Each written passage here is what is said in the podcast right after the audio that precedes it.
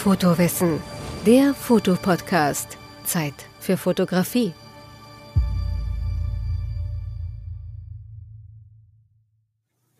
Hallo und herzlich willkommen zum Fotowissen Podcast. Mein Name ist Peter Roskoten. Ich bin Fotograf, Fototrainer und ich bin Journalist auf fotowissen.eu. So ist auch mein heutiger Gastjournalist auf fotowissen.eu. Es ist mein Freund Dirk Trampedach. Dirk lebt mit seiner Familie in Siegen. Er ist Philosoph, Bully-Fan und passionierter Fotograf. Herzlich willkommen, lieber Dirk. Ja, hallo und einen schönen Gruß nach Grefrath aus Siegen, lieber Peter. Danke für die Einladung.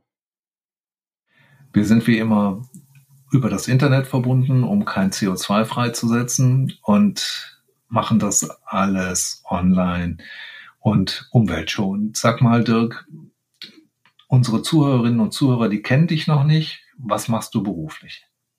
Ja, das sage ich gerne was zu. Ähm, ich arbeite beruflich in der beruflichen und persönlichen Förderung von Menschen mit Behinderung.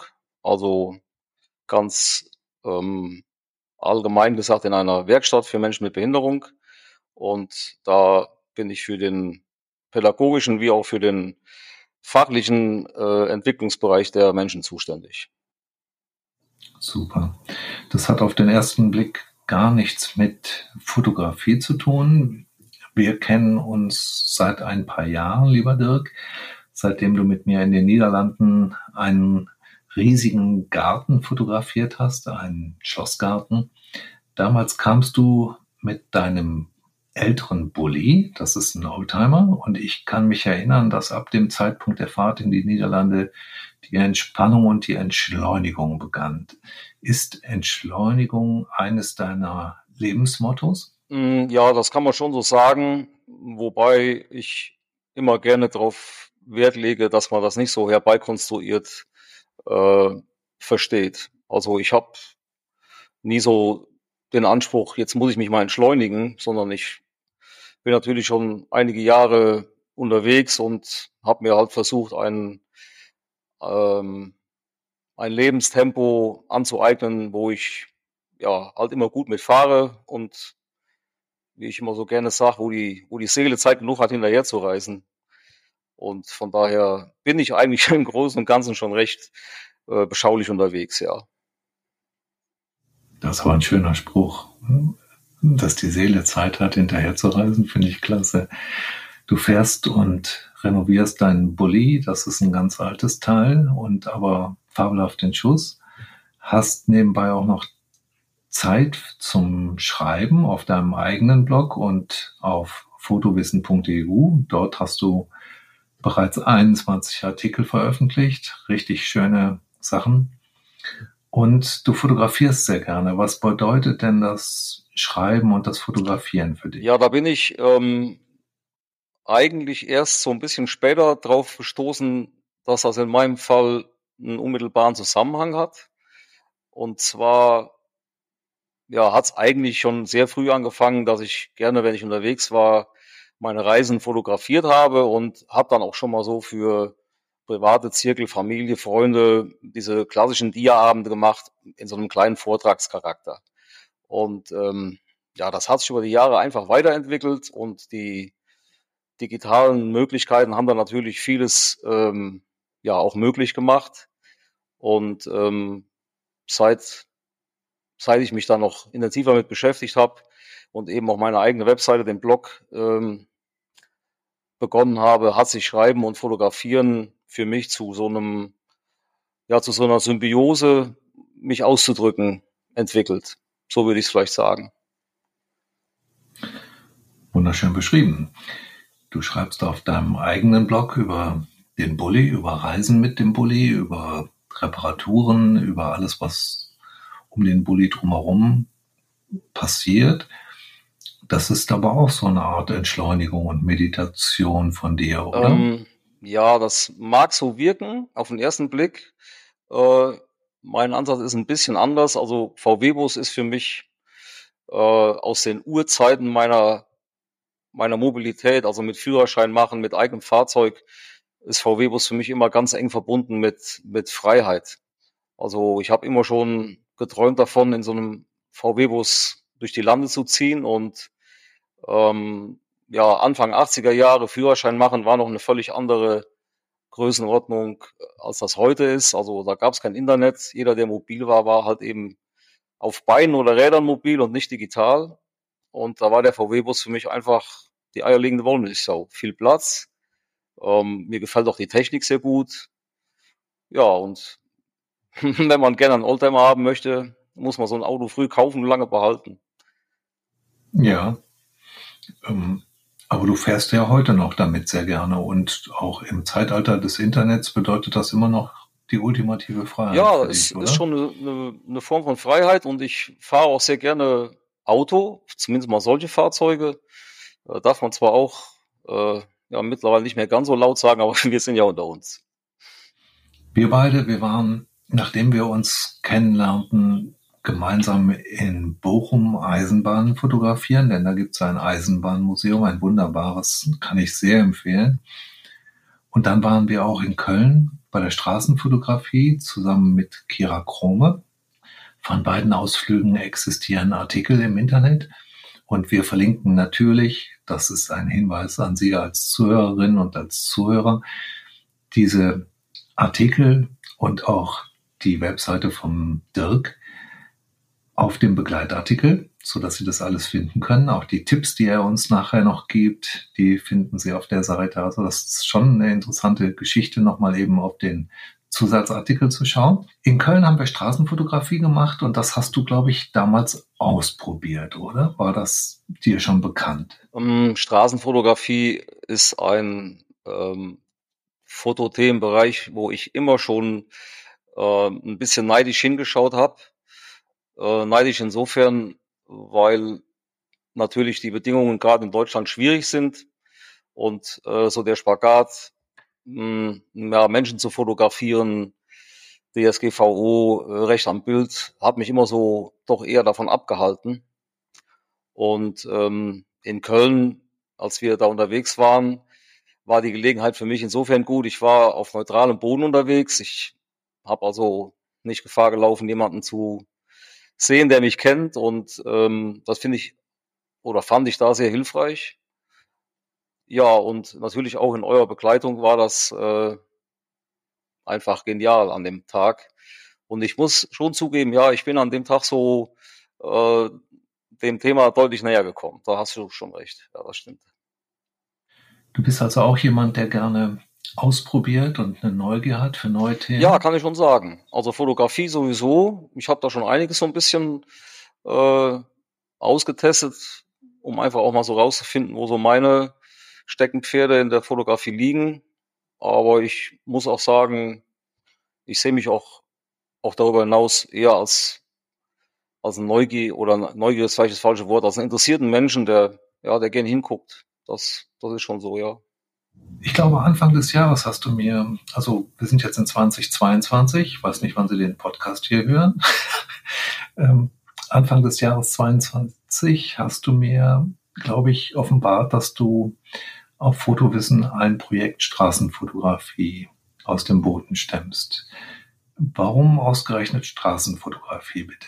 Ja, das knüpft so ein bisschen an an, äh, an die Sachen, die wir eben äh, schon zum Thema hatten. Ähm, die Beschäftigung damit, wie gesagt, die, äh, die hatte so Fahrt aufgenommen und ich habe die letzten zwei, drei Jahre gerne ein Projekt, also ein Fotoprojekt pro Jahr gemacht. Und ähm, ja, dann habe ich mir überlegt, was könnte 22 möglich sein. Natürlich die Bedingungen auch gerade durch die Pandemie haben ja einiges über den Haufen geworfen und äh, da auch nicht genau klar war im Januar oder über den Jahreswechsel, was an Reisen möglich sein wird, ähm, ja, bin ich zu dem Entschluss gekommen, ich mache irgendwas direkt vor der Haustür.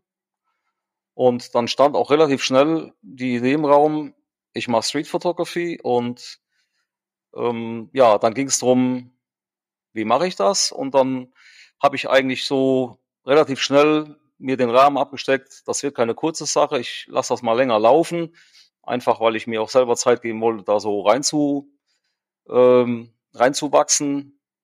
Und die Sache mit Geschichten erzählen und fotografieren. Da sind wir wieder an dem Punkt. Ähm, die kam dann im Endeffekt dazu, dass ich gedacht habe, ich versuche das über Fotowissen, da du ja dankbarerweise diese Plattform zur Verfügung stellst.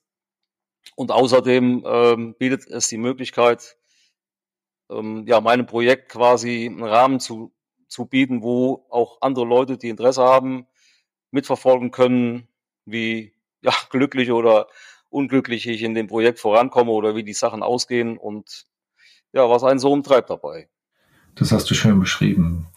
Als wir zusammen losgegangen sind in Köln, da war ich schon zum dritten, vierten, fünften Mal in der Straßenfotografie unterwegs und ich stelle immer wieder fest, wie wenig gute Aufnahmen mir da gelingen. Geht dir das auch so? Ja, Peter, ich, mh, hm, ich weiß nicht, was gut und schlecht ist. Also, das ist eine äh, ne, ne, ne schwierige Einstufung. Also, entschuldige, da, das, nee, das muss ich anders formulieren. Ähm, dass es ganz wenig Fotos hinterher gibt nach so einem Fotowalk, die mir gefallen. Also meinst du jetzt da deine eigenen oder insgesamt, die da so entstehen? Deine eigenen? Ja, nur meine eigenen. Ich, deine fand ich fabelhaft. Ich fand von allen Teilnehmern fand ich die Aufnahmen fabelhaft, aber ich persönlich empfand es so, dass ich furchtbar wenige Bilder mit nach Hause gebracht habe, die es mir wert waren zu zeigen. Und du fotografierst ja sowieso ganz anders, als ich dich beobachtet habe. Da hast du, du hast nachgedacht, du hast dir Zeit gelassen, du hast geplant, du hast äh, geschaut und, und dann hast du einmal abgedrückt und nachher hatte ich den Eindruck, du hattest sensationelle Fotos zusammen. Ja, wenn du das so siehst, dann wird es wohl stimmen. Also ähm, ich, ich kann dazu nur sagen, der, der Blick auf die eigenen Fotos wird wahrscheinlich dir ähnlich gehen wie mir. Der ist immer hochkritisch. Und ähm, Fotos von, hm. von Dritten ähm, mag sein, die, die schaut man sich wohlwollender an.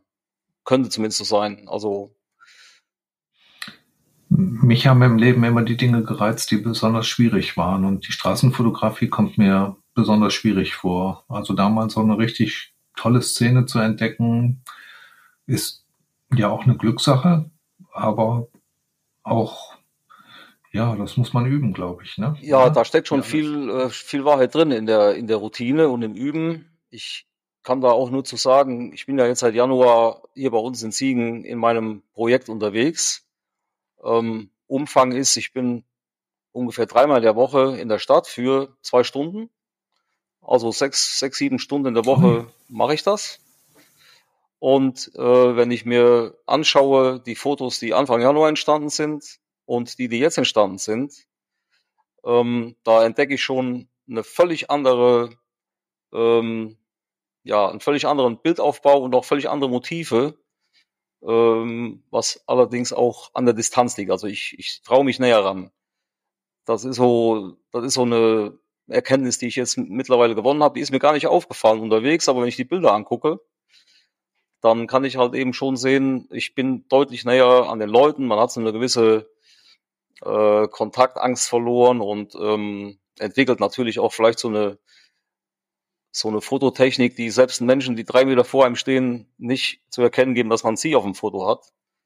Da wird man halt so ein bisschen erfinderisch und ähm, muss dann nicht jedes Mal erklären, was man gemacht hat. Ja, ja, ganz genau. Und Siegen ist natürlich auch keine Megastadt. Also auf den Plätzen, auf denen ich unterwegs bin, ähm, trifft man zur gleichen Zeit auch immer die gleichen Leute. Und mittlerweile habe ich so den Eindruck, ähm, ich bin nicht mehr der Fremde, der da mit der Kamera rumläuft, sondern ich bin ja der Typ, der immer mal wieder da mit der Kamera rumläuft. Und äh, da geht so ein bisschen Argwohn verloren und ja, das macht schon Spaß. Also kommt so ein bisschen was zueinander, wo ich vorher gar nicht drüber nachgedacht habe. Ja, ich bin eher so ein Saisonstraßenfotograf und wenn man das mal mit dem Gitarrelernen vergleicht, da muss man auch jeden Tag dranbleiben. Ich glaube, du machst alles richtig. Die Idee, so häufig rauszugehen und dann sich diesem Thema zu nähern, ist, glaube ich, eine richtig gute Idee. Ja, also mir macht Spaß. Ich, ich kann dazu auch nur sagen, ähm, die, die Intensität, die hat natürlich ähm, vielleicht auf den ersten Blick von, von außen ähm, einen sehr hohen, einen sehr hohen Einsatz oder so. Aber ich, ich versuche die, die Stunden so ein bisschen in meinen Alltag einzubauen. Also wenn ich in, in der Stadt Dinge zu erledigen habe, ich habe einen Einkauf zu erledigen oder ich, ich muss den Wagen tanken oder was auch immer, einen Freund besuchen, dann lege ich mir die Sachen zusammen, so dass ich eine möglichst hohe Alltäglichkeit in dieser Fotografie habe und nicht so eine künstliche Hobby-Atmosphäre, wenn du weißt, was ich meine. Ja. Und äh, dementsprechend ist, ist der, der, Auf, der Aufwand rein, ist ganz, ganz gering. Und äh, die Aktion selber ja, macht riesen Spaß und meistens ja, habe ich noch irgendeine andere Aktivität, die damit verbunden ist und dann ja, rächen sich die Sache für mich allemal. Das ist schon ziemlich cool. Wenn du von einer anderen Aktivität redest, die du damit verbindest, was ist das dann?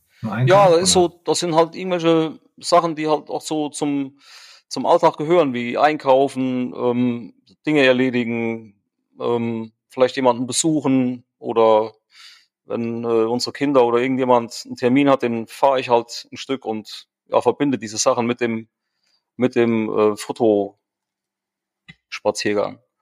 Und dann dann ist das eigentlich so ein bisschen eine in den Alltag integrierte Aktion, die gar nicht so hervorgehoben hervorgehoben ähm, Hobby oder oder Event oder so dasteht, weißt du? Dann dann äh, läuft so ein bisschen in diesen Alltagsstrukturen, läuft so rein und dann kriege ich es auch besser unter. Jetzt fotografierst du ja mit einer relativ alten, kann man ja schon fast sagen, älteren XT2 von Fujifilm. In diesen digitalen Zeitaltern sind fünf, sechs Jahre schon tatsächlich ein Alter, ne? Ja, absolut. Du, fotograf du fotografierst also, du gehst raus zur Straßenfotografie mit deiner XT2 und mit einem Objektiv oder gehst du mit mehreren Objektiven? Als du eben gesagt hast, du gehst näher ran, das meintest du ja physikalisch. Du meintest nicht, du zoomst ran, sondern du gehst näher ran, richtig? Ja, ganz genau. Also mhm. das ist eins der, der Vorgaben, die ich mir dafür gemacht habe. Ich möchte kein voyeuristischer Tele-Street-Fotograf sein, sondern ich möchte versuchen, mich da irgendwie auch so ein bisschen Teil der Szenerie zu machen. Und ich habe bislang tatsächlich in dem kompletten Jahr bis jetzt nur mit einem einzigen Objektiv fotografiert.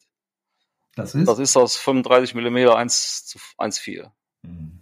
Unser Lieblingsobjektiv, ähm, ne? Ja, also ich habe noch, ich habe zwar schon mal einen, Weitwinkel dabei gehabt, aber tatsächlich, ich habe noch nicht einmal einen Objektivwechsel gemacht. Ich mache alle, alle Fotos mit diesem einen, mit dieser einen Linse. Und äh, da wird es wohl auch bei bleiben, ja ich und Geraldine, meine Frau, wir fotografieren auch unglaublich gerne mit diesem Objektiv. Wir haben aber nur eins. Wir müssen dann immer losen, wer es bekommt. Natürlich kriegt es immer meine Frau, logisch.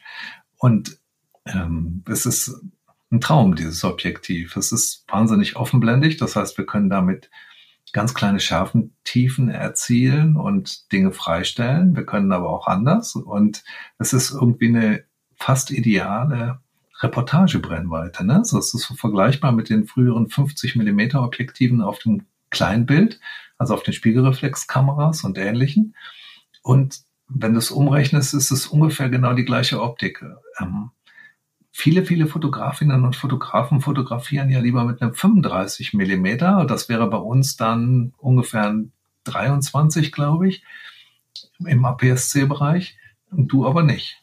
Wie kommt's? Ja, was soll ich sagen? Also einmal ist natürlich in der Mangelung von Möglichkeiten. Ich habe eben nur dieses 35er Objektiv und ähm, muss auch sagen, die, die Baugröße von dem, von dem Objektiv, die kommt dieser Fotografie auch sehr entgegen, weil ich halt eine relativ handliche Kamera dabei habe. Also ich benutze keine, noch, noch nicht mal eine, eine L-Schiene oder irgendeinen Griff, sondern ich habe die wirklich ganz pur mit diesem kleinen Objektiv an der Handschlaufe und ja, glaube, bin da auch ziemlich unauffällig. Also ich denke mal, wenn ich jetzt jemanden sehen würde mit einem äh, langen Tele auf, auf einem, auf einem Mördergehäuse, dann ja, ist man sich schon, fühlt man sich schon irgendwie unwohler. Da wird man abgeschossen, ja. Ja, ja, und, und mhm. äh, wie gesagt, ich habe jetzt am Wochenende noch fotografiert. Da war so eine Veranstaltung in Siegen von Jugendlichen, die haben so Tanzaufführungen gemacht. Eine super Gelegenheit natürlich, wenn sich die Leute auf die Veranstaltung konzentrieren, dann kann ich natürlich schön die Leute fotografieren. Und ähm, ja, da, da, da fällst du mit, mit dieser Kamera und dem kleinen Objektiv nahezu nicht mehr auf. Also du bist jetzt schon leidenschaftlicher Straßenfotograf, oder? Ja, absolut. Mhm. Absolut. Das hört man. Das finde ich wahnsinnig interessant und ähm, so schnell kann man ein neues Thema finden in der Fotografie. Das ist ja auch was Tolles an der Fotografie, dass man so viele Genre hat und irgendwie sein Genre finden kann und dann auch noch mal wieder in andere ran, reinriecht und wieder neue findet. Also ich habe so ziemlich alle Genre außer Sport habe ich als mein eigen erkoren. Ich habe das gern gemacht, alles. Sport habe ich sogar auch gern gemacht. Also ich habe mal Motocross fotografiert, hat auch einen Riesenspaß mhm. gemacht. Ich kann gar nicht sagen, dass es irgendein Genre gäbe, was mich jetzt nicht interessieren würde. Vielleicht die Astrofotografie, weil ich nicht gerne friere. Aber äh, ähm, du benutzt aber auch noch Fremdobjektive auf der XT2 mit einem sogenannten Fokalreduktor. Ja, ne? genau. Das sind die Adaptionsmöglichkeiten. Ähm, ja, der, der Fokalreduktor ist platt gesagt ein Adapter von dem Fuji X-System auf ein beliebig wählbares anderes System. Ich habe mich für M42 entschieden, hm. weil da ein paar Objektive aus alten Zeiten auf dem Markt sind, die, wie ich finde, tolle Linsen sind und die man für angenehmen Kurs kaufen kann. Mhm. Und ähm, dieser Fokalreduktor hat im Gegenzug zu, zu einem normalen Adapter noch eine Linse innen drin. Und die bündelt das einfallende Licht so, dass der APS-C-Sensor auch vollständig getroffen wird. Hat noch einen anderen Vorteil, ne? Das, ähm, die Brennweite bleibt erhalten. Ja, genau, die Brennweite bleibt erhalten und eben durch dieses äh, komplett einfallende, gebündelte Licht ähm, gelingt es auch noch eigentlich eine Blende heller zu werden. Mhm. Und ähm, ja, das ist im Gesamten eine total tolle Lösung und die ähm, manuelle Bedienung der Objektive, also völlig ohne Automatik, die dann zwangsläufig nötig ist, die, ja, die mag ich auch. Also ich habe äh, von Asahi Pentax und von Pentacon habe ich ein paar alte Objektive mhm. und da, da bin ich auch Wochenends, wenn ich Zeit und Muße habe, super gerne mit unterwegs. Und der Bildlook ist irgendwie auch sehr speziell. Also das ist schon schön. Bei dem Pentacon hast du wahrscheinlich das 55, dieses berühmte, ne? 1,8 oder so. Nee, ich habe ähm, ein 29er, also eine ganz schräge Brennweite eigentlich. 29er mhm. ist so ein Mittelding zwischen Weitwinkel und, und Normal Brennweite mhm. und ein 135 Millimeter. Ja, und ich habe eben gesagt, die Brennweite bleibt erhalten. Das ist natürlich Quatsch. Die Brennweite ist immer die Brennweite. Also wenn, wenn man 29 Millimeter drauf tut, dann ist das auch weiterhin ein 29 Millimeter Objektiv. Aber auf der Kamera müsste man es eigentlich mal 1,5 rechnen, um es mit dem Blick durch eine Vollformatkamera zu vergleichen, wäre es etwa, lass mich mal denken, 45, 46 Millimeter. Ist es aber nicht. Es, man guckt also weiterhin durch dieses 29 Millimeter Brennweitenobjektiv, so als würde man es auf einer Vollformatkamera drauf haben. So, jetzt haben wir es richtig auseinander. Ja, genau. Ne? Also dieser sogenannte Crop-Faktor, der entfällt da. Genau. Ja. Mhm. Und jetzt könntest du ja auch, und dann sind wir wieder bei dem Thema, was ich eben angesprochen habe, du hättest ja, könntest du auch mit diesem 29er, könntest du auch losziehen. Wäre ja eine Reportagebrennweite. Ist aber nicht deine. Du hast lieber dieses 35er, was wie ein 50er wirkt, drauf. Ja. Als dieses 29er, ne? Ja, das, das liegt aber an, ähm, ein bisschen auch an der, an der Bequemlichkeit oder an der, an der Handelbarkeit, also die, mhm. die Möglichkeit, äh, auch mal einen Autofokus zu nutzen die finde ich gerade bei dem Genre schon recht hilfreich, weil manche Sachen so extrem schnell gehen müssen. Ja, natürlich. Ähm, manche Situationen, man, du wirst das auch kennen, ne, die, die ahnst du intuitiv voraus schon bald. Also den Situationen hinterher fotografieren, da bist du bei Street meist immer zu spät. Ja. Und mhm. äh, da bin ich teilweise wirklich froh, äh, wenn ich den Autofokus, obwohl der bei dem 35 langsam ist, ne, ähm, dass ich ihn trotzdem nutzen kann, ja. Also so langsam ist der ja gar nicht. Das ist ja kokolos. Das ist jetzt nicht für, ist jetzt nicht für Sport oder so. Mhm. Aber ja, aber im Verhältnis zu, zu anderen äh, Fuji, ja. finde ich, ist der schon Ja. merkt man auch, dass das auch eines der, der ersten Generationen ist. Ja, und gerade deswegen ist es so gut, oder? ja, absolut. Jetzt fragen wir uns natürlich, wie hat jemand wie Vivian Meyer damals mit einer Rollei so schnell scharf gestellt? Aber wahrscheinlich hat die auch viele Unscharfe produziert. Ja, ich meine, die, die Möglichkeiten, ähm, wenn du, also wir haben ja quasi immer einen Sucher, der, der uns die, die Ist-Situation auch in Schärfe und in, in, in, in tiefen Schärfe abbildet. Und ich denke mal, ähm, früher, also ich kann mich noch an meine Analogfotografie erinnern, ähm, da hat man, wenn es schnell gehen musste, ja auch ähm, Blende und, ähm, und Entfernung schon so voreingestellt, dass dieser Bereich, wo Ja. es darum ging, dass der irgendwie drin war. Ja. Und dann wusste die Hand ganz genau, in welche Richtung sie drehen musste, Genau. damit die Entfernung größer wurde oder kleiner wurde. Mhm. Und da hatten sich die Fotografinnen und Fotografen so dran gewöhnt, dass das nachher passte. Ne? Die hatten also quasi den Autofokus in der Hand. Ja, Und- ist so, absolut. Ja, ja. Man so die die letzten Kameras auch die, mit diesen schon recht guten Schnittbildmesser, die waren ja schon noch durchaus eine gute Hilfe dann. Das ist genau richtig, was du sagst, ja.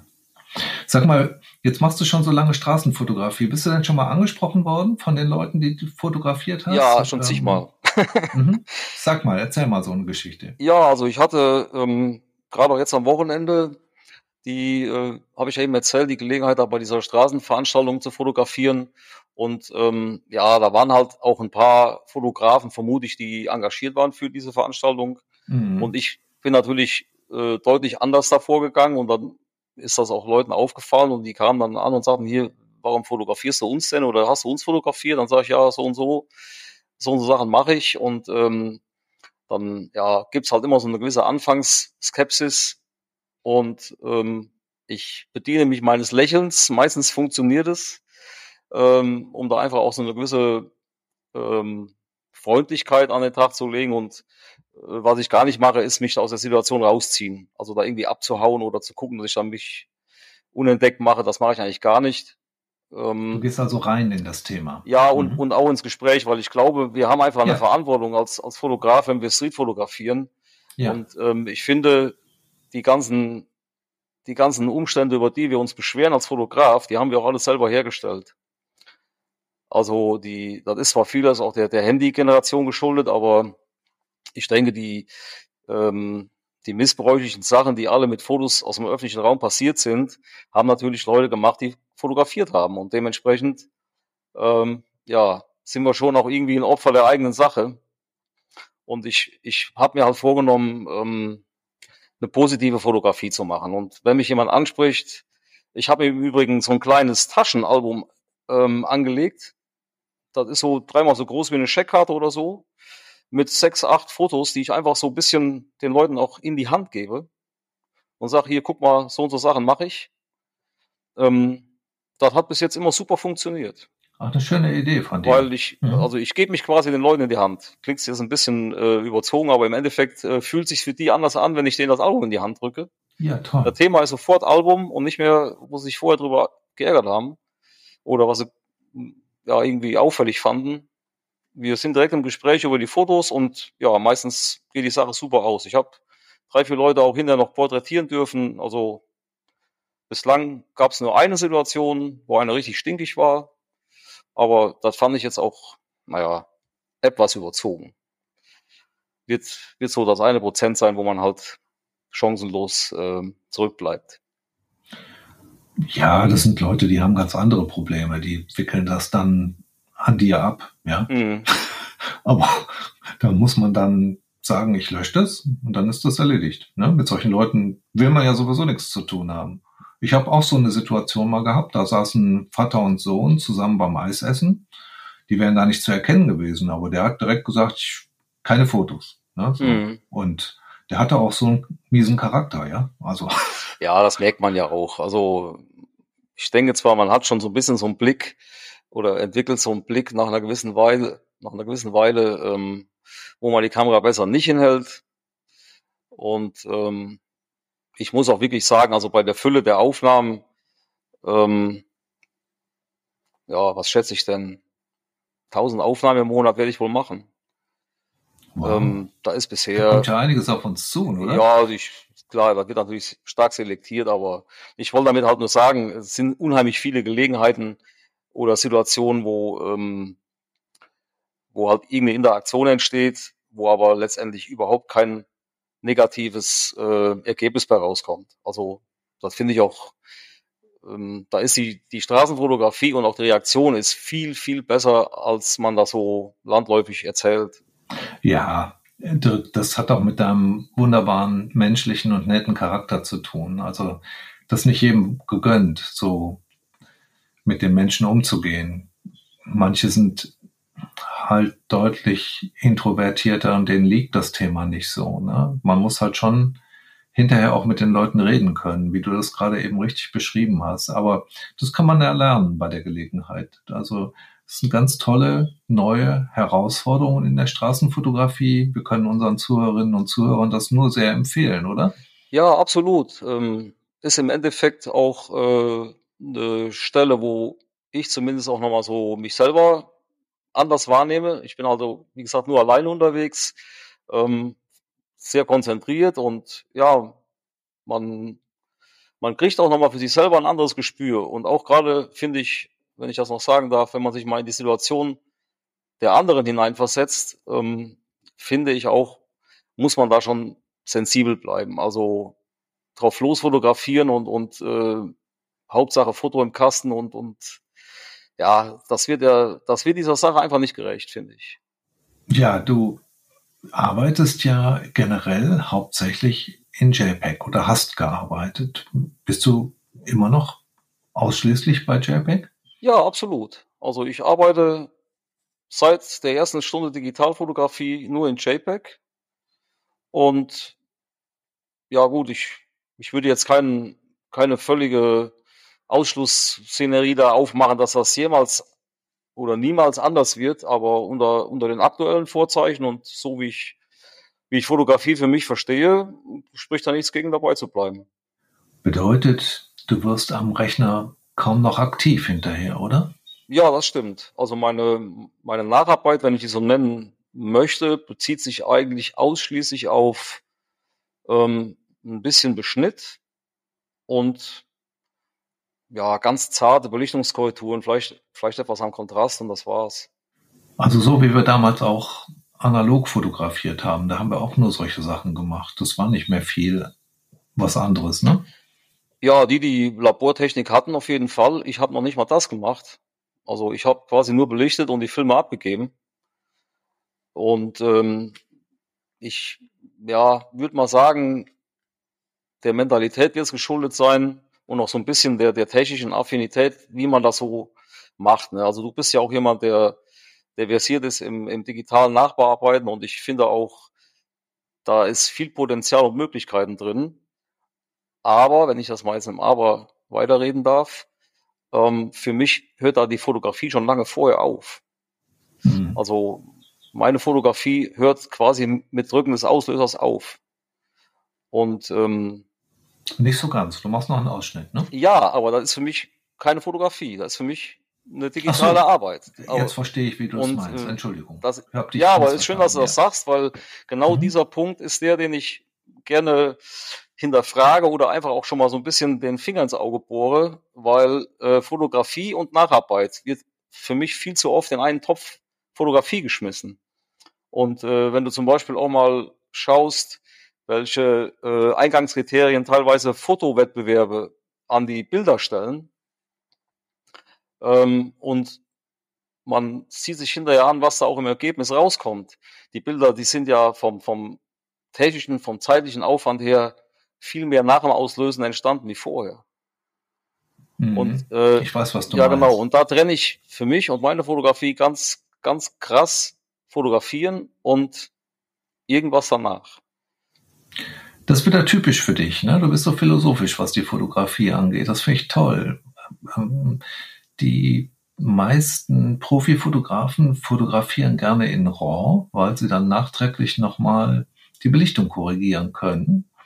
Das ist jetzt bei bestimmten Genres auch wirklich hilfreich. Denk mal an die Wildlife-Fotografie, an die Tierfotografie, an die Sportfotografie, wo du nicht jedes Mal die perfekte Belichtung triffst mhm. und wo du dann mit dem RAW noch wesentlich mehr Möglichkeiten hast, so ein Bild zu retten oder so zu gestalten, wie du es eigentlich gemeint hast. Diese Vorteile nimmst du alle bewusst nicht wahr. Das heißt, du verzichtest auch mal auf das eine oder andere Foto, was vielleicht nicht gelungen ist, oder? Ja, es ist für mich auch kein Vorteil. Also das ist für mich was anderes. Ich, also ich vergleiche das auch nicht. Äh, JPEG-Fotografie und, und RAW ähm, sind zwei völlig unterschiedliche Welten. Und ähm, ja, für mich ist es auch eine Ressource, also Zeit vor allen Dingen, Zeit und auch, ich sag mal, digitale Technik. Und ähm, es ist, glaube ich, sonnenklar, dass man, wenn man das gut machen will, auch A, viel Zeit braucht und B, eine wirklich fundierte Technik mit eigentlich auch einer guten Ausbildung dazu.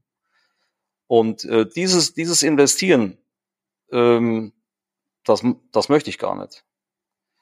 Also meine, meine Fotografie, die ist immer ähm, ganz stark, ähm, wie soll ich das sagen, die, die orientiert sich ganz stark am, am entstehenden Foto. Also aus der Situation mit der Kamera dabei, mit, mit irgendwelchen intuitiven Dingen, die da sich abspielen, um, um äh, sich zu entscheiden, das will ich jetzt fotografieren. Und dann gebe ich alles, was ich da an Möglichkeiten habe, sowohl vom, vom Gestalterischen wie vom, vom Bildaufbau, also alles, was ich in dem Moment machen kann, versuche ich bestmöglichst zu machen. Und wenn ich dann auslöse, ist der Fall für mich gegessen. Dann gibt's nur noch danach ein Gucken. Ähm, zu Hause, ja, ist jetzt, wie dicht bin ich jetzt an dem, was ich gern machen wollte? Und die Korrekturen sind natürlich in meinem äh, JPEG-Format nur in einem bescheidenen Maße möglich. Und wenn ich dann feststelle, das Foto ist mit den wenigen Möglichkeiten äh, nicht so zu korrigieren, dass ich es gut finde, dann kommt es in die Tonne. Fertig. Wobei du natürlich etwas unterschlägst, nämlich dass du längst Profi bist, weil du dir dieses Know-how angeeignet hast.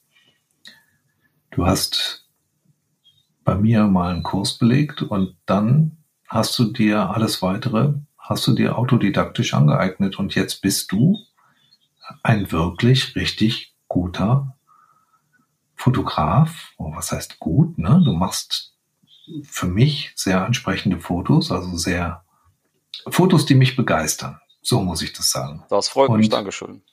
Und äh, du hast auch ganz viel mit den Fujifilm Filmsimulationen gearbeitet, auch weiterentwickelt. Also das heißt, du hast ja eigene, wie nennst du es? Rezepte. Fujifilm-Rezepte erstellt. Ja, genau.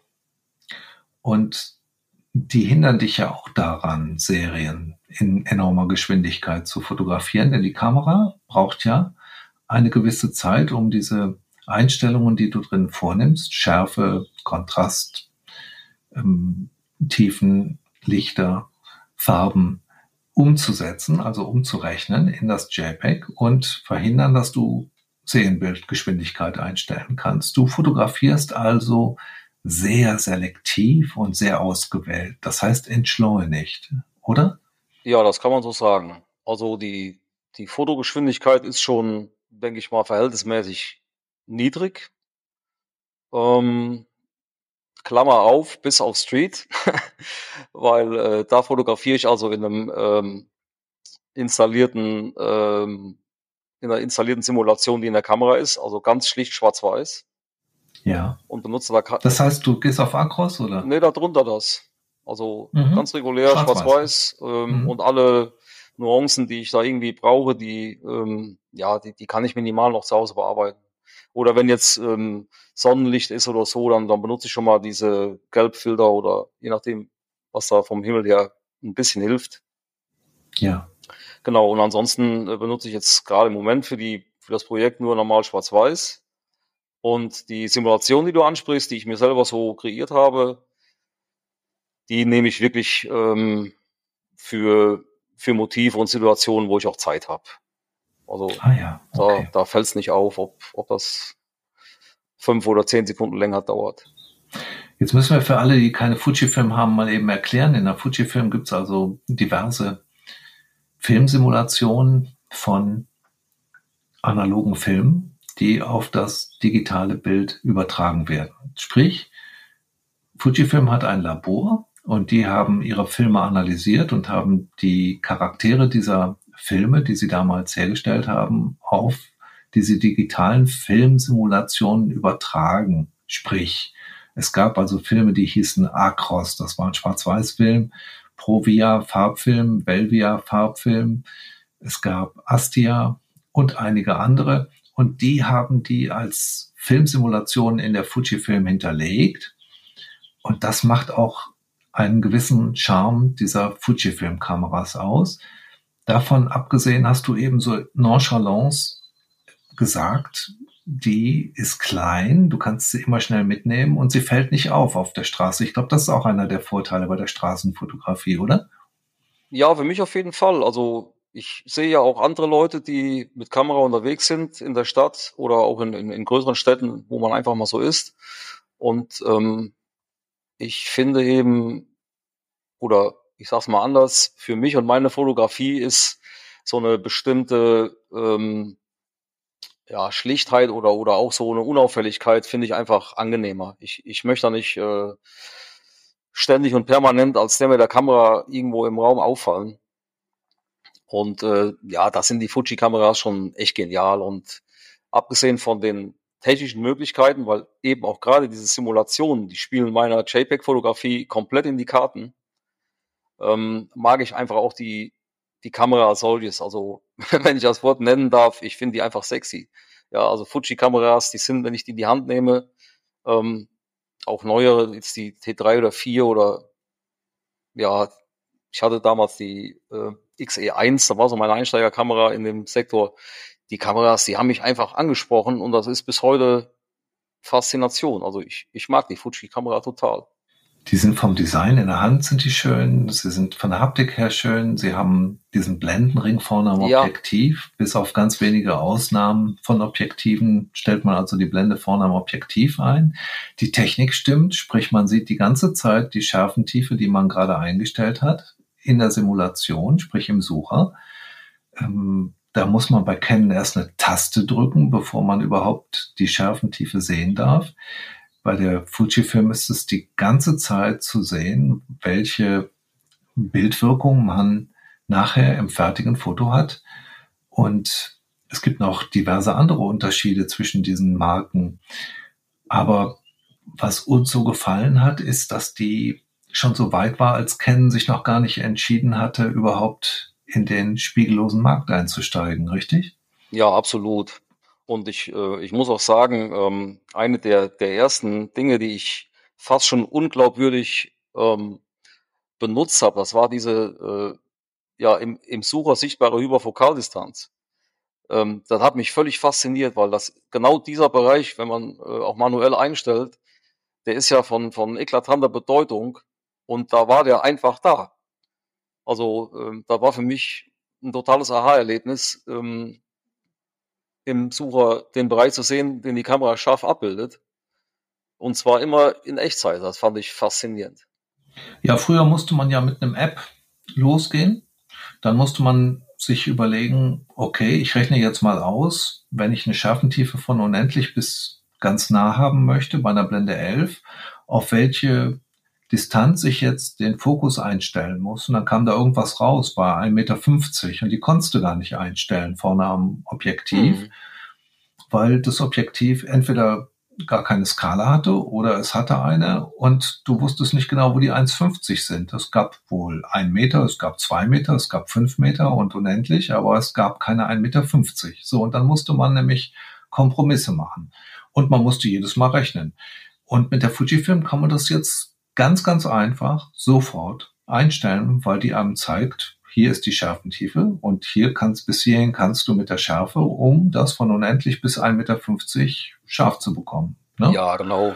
Erstens das und ähm, auch wie du eben schon sagtest, äh, das Vorhandensein nahezu aller Objektive des Blendenringes und eben auch die Qualität des Suchers, das ist schon, finde ich, herausragend. Canon hat auch ziemlich aufgeholt. Der Sucher ist klasse, den kannst du kaum noch von dem optischen unterscheiden. Also der ist schon toll, mhm. aber ähm, es gibt noch so gewisse Unterschiede. Ich vermute mal, dass Fujifilm da ein Patent drauf hat auf diese Hyperfokaldistanz und die nicht rausrückt. Ja, kann ich mir gut vorstellen. Sag mal, wenn wir von deinen Fotos reden, dann müssen wir ja auch mal über dieses Motto reden, was ich so gerne erwähne. Lasst die Fotos bitte frei. Ja. Bedeutet, ich empfehle bei Fotowissen allen Fotografinnen und Fotografen immer wieder, ihre Bilder auszudrucken und wenigstens ein schönes Fotos mal an die Wand zu hängen, als Poster oder als DIN A4, als DIN A3, irgend sowas. Eigene Fotografie an der Wand motiviert unglaublich und beflügelt die Passion, die Leidenschaft der Fotografie. Druckst du aus oder hängst deine Bilder an die Wand? Ja, absolut. Also in meinem oder in unserem Haus muss ich sagen, ähm, hängen sehr viele Fotos, ähm, die ich oder die wir selber gemacht haben.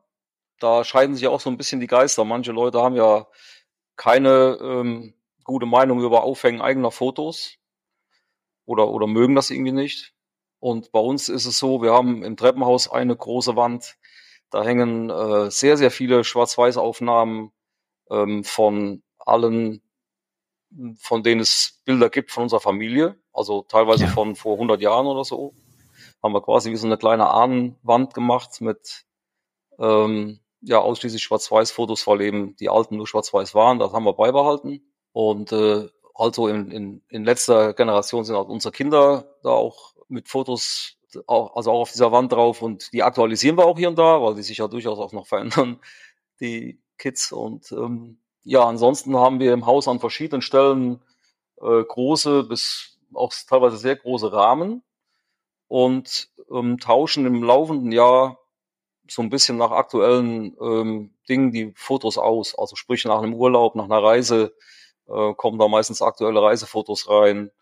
Oder ähm, im Winter, wenn, wenn wir weniger unterwegs sind, ähm, auch schon mal ein paar Stillleben oder ja, Fotos, die irgendwo vielleicht in einem äh, Gesamtkonzept als Einzelfoto keinen Platz haben, die aber einfach schön sind.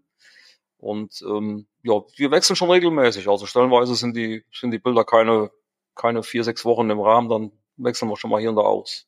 Du hast erst vor kurzem einen Artikel geschrieben über eine Fotoausstellung in Siegen im Museum. Mhm. Und dazu hast du auch wunderbare Fotos gemacht. Und in der Folge bist du eingeladen worden, deine Bilder auszustellen. Erzähl mal. Ja, das ist ein äh, etwas länger zurückliegender Artikel über die Leica Wetzlar, denke ich. Darauf sprichst du an. Also ich habe gedacht, das wäre im Anschluss an diesen Museumsbesuch gewesen, wo äh, die nein, Fotoausstellung nein. war. Da, okay, also dann muss ich das nochmal eben erklären. Diese Artikel über die Ausstellung, Fotoausstellung in Siegen lohnt sich sehr, bitte unbedingt lesen. Und jetzt gab es aber von dir auch noch einen Artikel über die über das Leica-Haus, richtig? Ja, genau. Und daraufhin bist du eingeladen worden, deine Bilder auszustellen. Das wollte ich gerne hören, Entschuldigung. Ja, kein Problem. Ähm, der Artikel, der findet sich ja auch auf Fotowissen, ist aus, ähm, ich glaube, Januar, Februar, März 20 irgendwie so in, der, in dem Zeitraum wird das liegen. Und ich habe da in einem in einem oder an, an einem sehr schlechten Wintertag, wo draußen wenig Möglichkeiten war, einen Besuch in Wetzlar, das ist von mir nicht so weit, vorgenommen und habe die Leica-Welten, das Leica-Museum zum Ziel genommen und hatte vorher dort angefragt, ob ich fotografieren darf und im Hinblick auf einen Artikel bei Fotowissen auch gefragt, ob ich die veröffentlichen dürfte. Das war alles völlig unkompliziert. Dann bin ich äh, morgens ganz früh nach Wetzlar gefahren, habe da äh, an der Lahn ähm, in sehr eisiger Stimmung noch so ein paar Altstadtfotos gemacht. Da gibt's eine schöne alte große Bruchsteinbrücke und bin dann, ähm, als die Öffnungszeiten losgingen, dann zu Leica gegangen. Ja, habe dann etliche Fotos gemacht und ich hatte, mh, hm, um einfach auch so ein bisschen die, die alte Geschichte fotografisch, technisch so mit in den Blick zu nehmen, bin ich da auch mit einem alten Analogobjektiv, also mit einem alten manuellen, ich glaube sogar mit dem 29er habe ich die Bilder alle gemacht, ins Museum. Und spannend im Übrigen, man kann äh, beim Besuch des Museums auch durch so Plexiglasscheiben in die Fertigungsabteilungen von Leica schauen. äh, auf die Prüffelder und so weiter. Also ist eine ganz spannende Sache auch. Ja, und dann habe ich im Anschluss eben diesen Fotowissen-Artikel über den Besuch angefertigt. Und es gibt in Wetzlar ein ähm, großes Altenheim. Träger ist, soweit ich weiß, die Stadt Wetzlar selber. Und die haben einen großen Speisesaal, der auch so galeriemäßig genutzt wird. Und die Mitarbeiter dort sind auf diesen äh, Artikel aufmerksam geworden und die Fotos. Und weil dreimal im Jahr irgendein Künstler oder dreimal im Jahr Künstler ausgewählt werden, äh, sich da zu veröffentlichen, äh, bin ich angefragt worden, ob ich mir vorstellen könnte, halt diese Wetzlar Leica-Fotos in, in echt großen Formaten da für ein paar Monate auszustellen.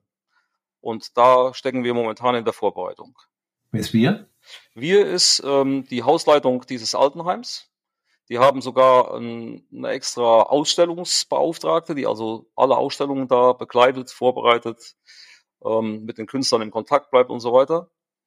Und ähm, es wird mit einer, ja, mit einer richtig großen Vernissage, Stadt Wetzlar, Altenheim, wird das äh, aufgezogen. Und äh, wir sind momentan dabei, die, äh, die Startbedingungen ein bisschen festzulegen und einzuschnüren, was äh, nur jetzt leider durch ähm, Corona und Pandemie auch in dem Altenheim selber sich immer mal wieder ein bisschen verschoben hat. Und äh, ich denke so in den nächsten 14 Tagen jetzt da konkret. Ach schön, ich gratuliere dir Ja, herzlich. danke dir. Also du informierst uns natürlich auf Fotowissen über deine Ausstellung, damit wir da hinkriegen können und uns das anschauen können. Jeder, der da in der Nähe ist, dem würde ich raten, sich das mal anzuschauen. Und das kommt also dieses Jahr, ja? Wann hast du die Ausstellung? Ja, wie gesagt, wir sind in der Planung. Also eigentlich sollten oder wollten wir schon ein bisschen weiter sein. Also es geht um, um Bildauswahl, um, um Bildmenge, um Formate, Rahmen auswählen und so weiter. Das sind alles Dinge, die jetzt noch quasi äh, unbesprochen sind. Und ich habe am Ende des Monats jetzt einen äh, Gesprächstermin da im Haus, wo es halt um diese Dinge geht und danach weiß ich mehr. Mhm. Toll. Ich weiß aus Erfahrung, weil ich auch einige Ausstellungen gegeben habe, gehängt habe, dass das eine Wahnsinnsarbeit ist und auch wahnsinnig interessant ist, weil man mit verschiedenen Menschen, Besuchern ins Gespräch kommt und dann mal deren Blick auf die Bilder kennenlernt.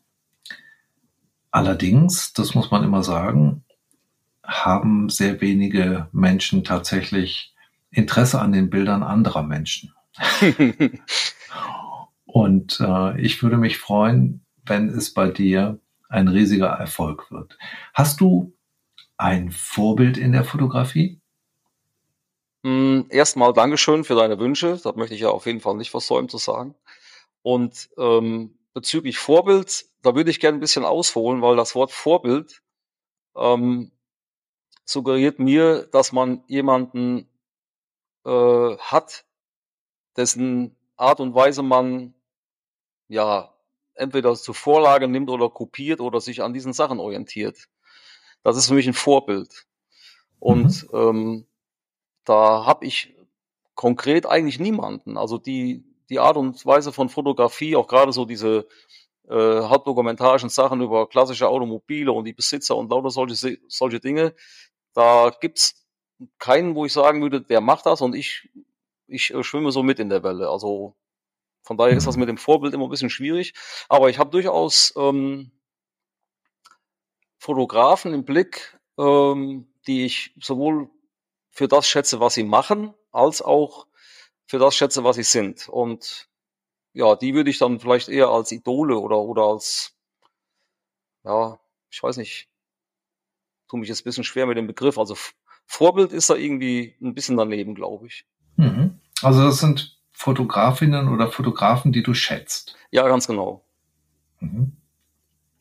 Aber da kriegt man natürlich auch immer Anregungen, oder? Ja, klar, ich meine, das ist ja, ähm, das ist ja auch so die, die Essenz von Fotos, die halt eben auch öffentlich sind. Deswegen mag ich auch so ähm, Ausstellungen oder wir haben bei uns in Siegen eine recht gut sortierte Stadtbibliothek, eine Bücherei. Da leihe ich mir auch oft schon mal einfach Fotobücher aus. Text ist marginal, aber ich, ich gucke mir einfach die Fotos an und ähm, man hat ja mittlerweile auch ein bisschen Gespür dafür, unter welchen Bedingungen oder unter welchen Vorzeichen so Fotos entstehen, ähm, wie, wie Bildaufbau oder wie irgendwelche Sachen, Schärfe, wie, wie das so genutzt wurde für die Wirkung und so und, und ähm, ja, das, das finde ich unheimlich lehrreich und da muss es nicht immer nur einer sein, aber es gibt halt eben, wie in allen äh, Bereichen, wo man ähm, leidenschaftlich unterwegs ist, gibt es halt immer irgendwelche Figuren und Personen, die, die einen irgendwie auf irgendeine Art und Weise begeistern. Du hast eine unglaubliche Ahnung von Bildgestaltung und Aufbau und was dir gut gefällt, aus welchem Grunde es dir gut gefällt. Und es gibt eine ganze Menge solcher Fotografinnen und Fotografen, die dieses Know-how mit sich tragen und bei fotowissen.eu oft das Bild der Woche kommentieren. Und wenn jemand das Glück hat, einen Kommentar von dir zu bekommen, kann er viel lernen, genau wie von den anderen Menschen, die dort konstruktive Kommentare geben. Es macht sehr viel Spaß, deine Kommentare dort zu lesen. Wenn Sie das noch nicht kennen, liebe Zuhörerinnen und lieber Zuhörer, dann schauen Sie doch einfach mal in die Webseite hinein und suchen nach dem Bild der Woche oder Fotowissenbild der Wochen. Sie werden das sehr schnell finden und werden dann auch die Kommentare finden unter den Fotos. Da kann man also viel lernen, wenn man ein Bild eingesandt hat und mal genau darauf achtet, welche konstruktive Kritik man dort bekommt. Und nur solche Kritiken werden überhaupt zugelassen bei uns, konstruktive Dinge. Denn alles andere geht am Thema vorbei. Aber das machst du wirklich mit einer wunderbaren Akribie und hilfst der Webseite damit sehr. Dafür kann ich mich nur herzlich bedanken, auch bei den anderen, die dort kommentieren. Wer sind denn jetzt deine Nicht-Vorbilder? Also die Menschen, die du, die Fotografin und der Fotograf, die du sehr schätzt? Ja, es sind zwei. Ähm, der eine ist in Fotokreisen sehr bekannt, der andere ist in Fotokreisen bekannt, allerdings glaube ich eingeschränkt, ein bisschen je nachdem, wie man sich halt informiert. Ich fange mal mit dem sehr bekannten an, das ist äh, Jim Rakete. Ähm, Jim Rakete ist mittlerweile ja auch, ich glaube, jenseits der 70 und ich habe seinen Namen zum ersten Mal ähm, aufgeschnappt, völlig abseits von Fotografie, nämlich Anfang der 80er Jahre äh, im Bereich Musik. Weil Jim Rakete war Manager von unter anderem Spliff, von Nena, von Tonsteine Scherben und ähm, hat in seinem Bekanntenkreis unter anderem auch Musiker von ähm, Fury in the Slaughterhouse. Und die CD Mono von Fury, die habe ich gekauft. Und vorne drauf ist eine Fotografie eines Musikers, der so halb angeschnitten ist mit so einer laissez-faire gerauchten Kippe in, im Mundwinkel und ich habe gedacht, wow, was ein Foto. Und habe dann bei der Recherche der, des Booklets gelesen Jim Rakete und habe gedacht, wer nennt sich denn Jim Rakete? Was ist das denn für ein Name? Um dann hinterher festzustellen, es ist also kein das Synonym. War nicht Jim Rakete, der ja, abgebildet war, sondern der das Foto Ja, genau. Hat, ne? der, er war halt der Fotograf. Ja, und dann habe ich den Namen, weil ich den halt auch sehr markant fand, ähm, ein bisschen recherchiert und ja, über die Jahre kam halt immer mehr Foto dazu. Es gab dann auch mal eine Zeit, wo ich ihn halt nicht mehr so am Schirm hatte. Und äh, seit einigen Jahren besitze ich ähm, ein Buch von ihm, äh, Fotografien 1900, ich weiß nicht, Ende 70er bis 90er Jahre, wo er ähm, überwiegend Leute halt aus seinem musikalischen und äh, künstlerischen Umfeld porträtiert hat, also alles relativ bekannte Menschen. Und ähm, ja, ich schätze ihn halt bis heute, weil aktuell hat er einen Film gemacht, zum Beispiel, ähm, wo er die Hauptprotagonisten äh, der aktuellen Klimabewegung ähm, porträtiert. Also sein Schaffen und Werden ist auch immer recht aktuell gewesen und auch so die Themen wie äh, ja von Neue Deutsche Welle bis Klima, also ein ganz weiter Bogen, ähm, den, den schlägt er halt auch eben mit, mit, allen, mit allen Energien, die er hat. Und ähm, sowas schätze ich halt total. und die Art der Porträts, auch gerade eben ja fast noch alle analog aufgenommen, die, die springen aus dem Buch raus. Also gefällt mir schon sehr gut. Mittelformat? Ähm, das kann ich dir genau nicht sagen, weil mhm. das, äh, die Technik ist im Buch nicht aufgeführt, womit er die aufgenommen hat. Aber wenn ich mir die Bilder anschaue, so von den ersten bis zu den letzten Jahren, glaube ich, dass er mit äh, unterschiedlichen Kameras gearbeitet hat.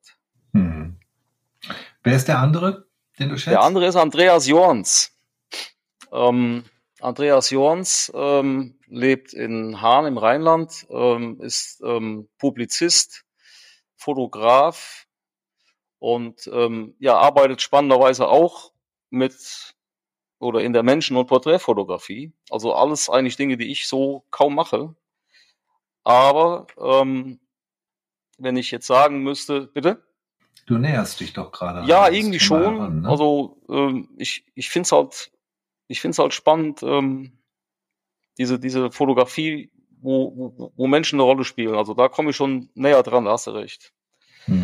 Aber äh, was ich sagen wollte, wenn ich mir äh, von dem, von dem Feld von Fotografen, die die Porträts oder die Menschenfotografie machen, die ich kenne, wenn ich da mich so umgucke, dann finde ich den Andreas Jorns mit seinen Fotos ganz weit vorne.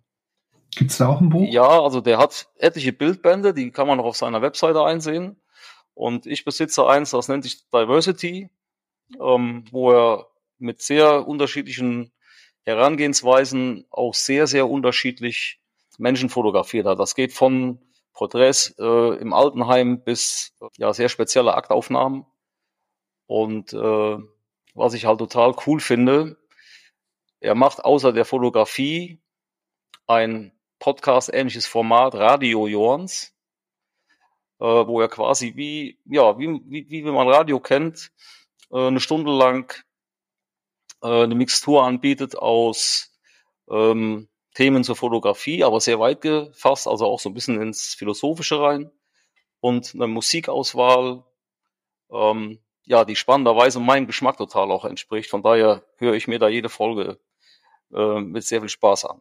Ja, aber unsere Folgen werden auch abgefragt, ne? Das weißt du. Ja. ja. Ende des Monats frage ich dich dann immer stichprobenartig. Sag mal. so machen wir das.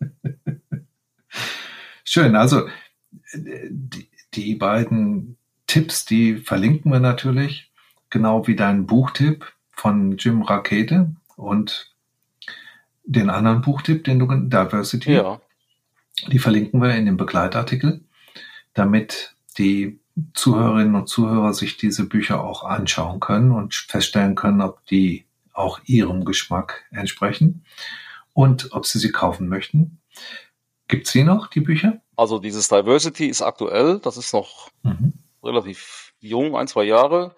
Bei dem Buch von Jim Rakete, also ich besitze meins schon relativ lang, da müsste man mal schauen, ob da noch eine aktuelle Auflage auch im Handel ist oder ob es das eher über die Second-Hand-Schienen geht, das weiß ich nicht. Ja, das wird wahrscheinlich eine Sache vom Antiquariat sein. Könnte sein. Ja, toll. Ähm, danke für die Tipps. Sind das auch gleichzeitig die Buchempfehlungen, die du uns geben wolltest, also den Zuhörerinnen und Zuhörern geben wolltest?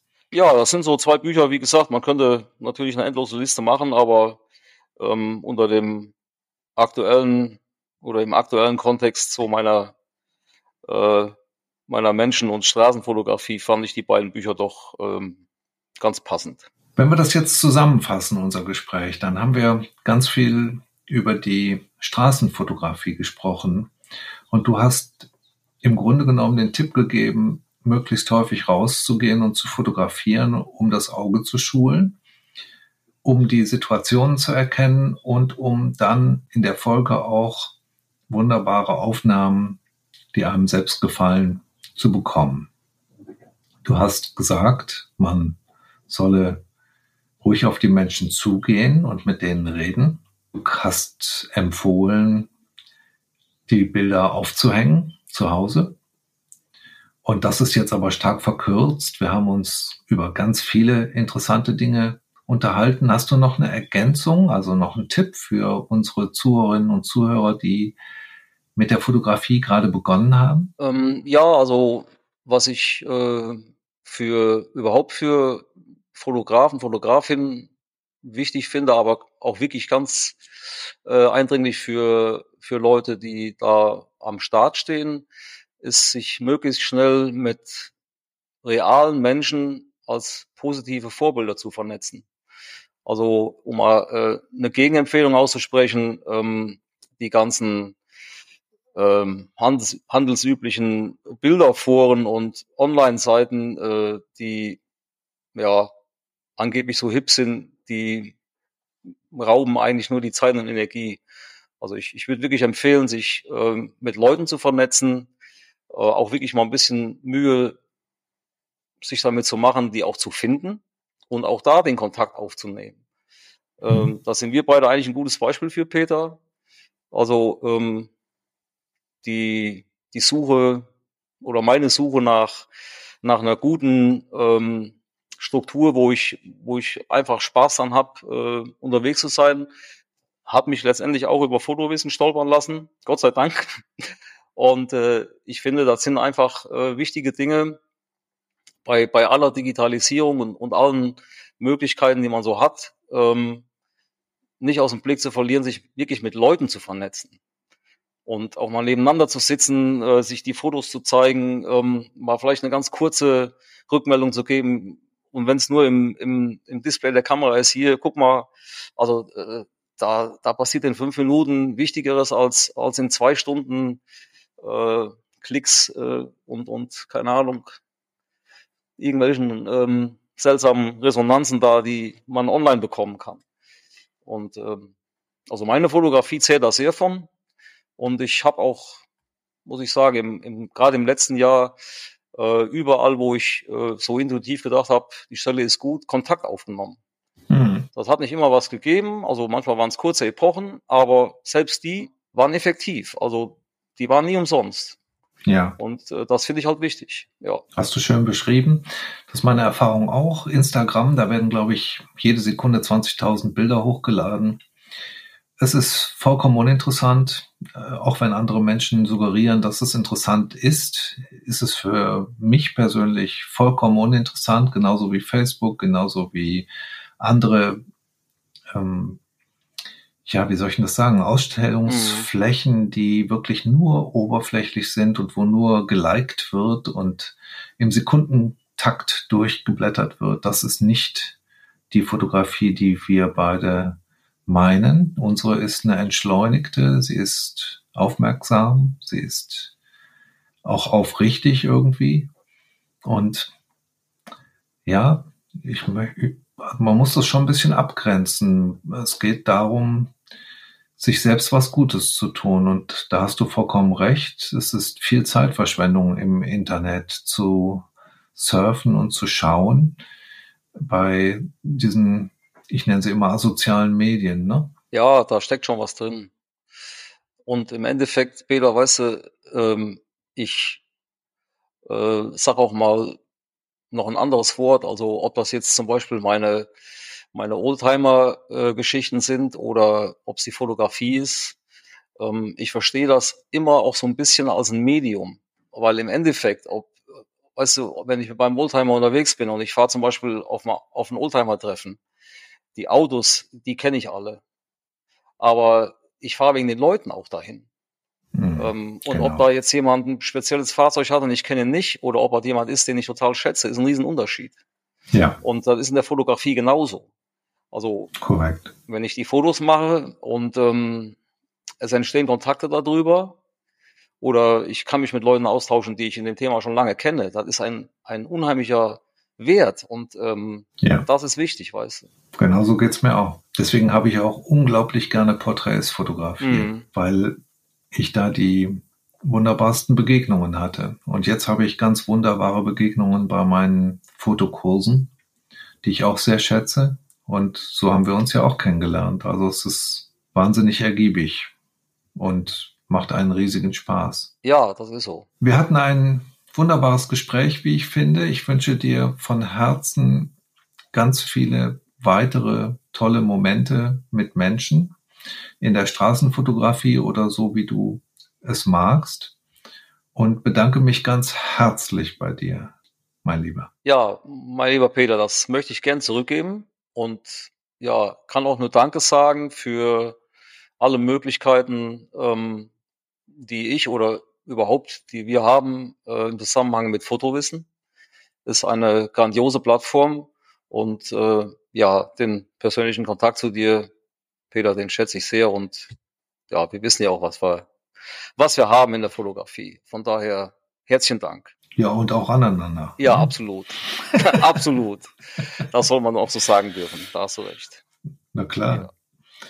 Liebe Zuhörerinnen, lieber Zuhörer, es wäre lieb, wenn Sie bei fotowissen.eu vorbeischauen. Dort finden Sie den Begleitartikel zu unserem heutigen Podcast mit Dirk Trampedach. Dort finden Sie auch die 21 Artikel von Dirk, die bisher geschrieben hat und die allesamt hochinteressant sind. Sie können außerdem den sonntäglichen Newsletter abonnieren und sich auch die anderen Podcast-Folgen anhören. Wir freuen uns über jedes konstruktive Feedback.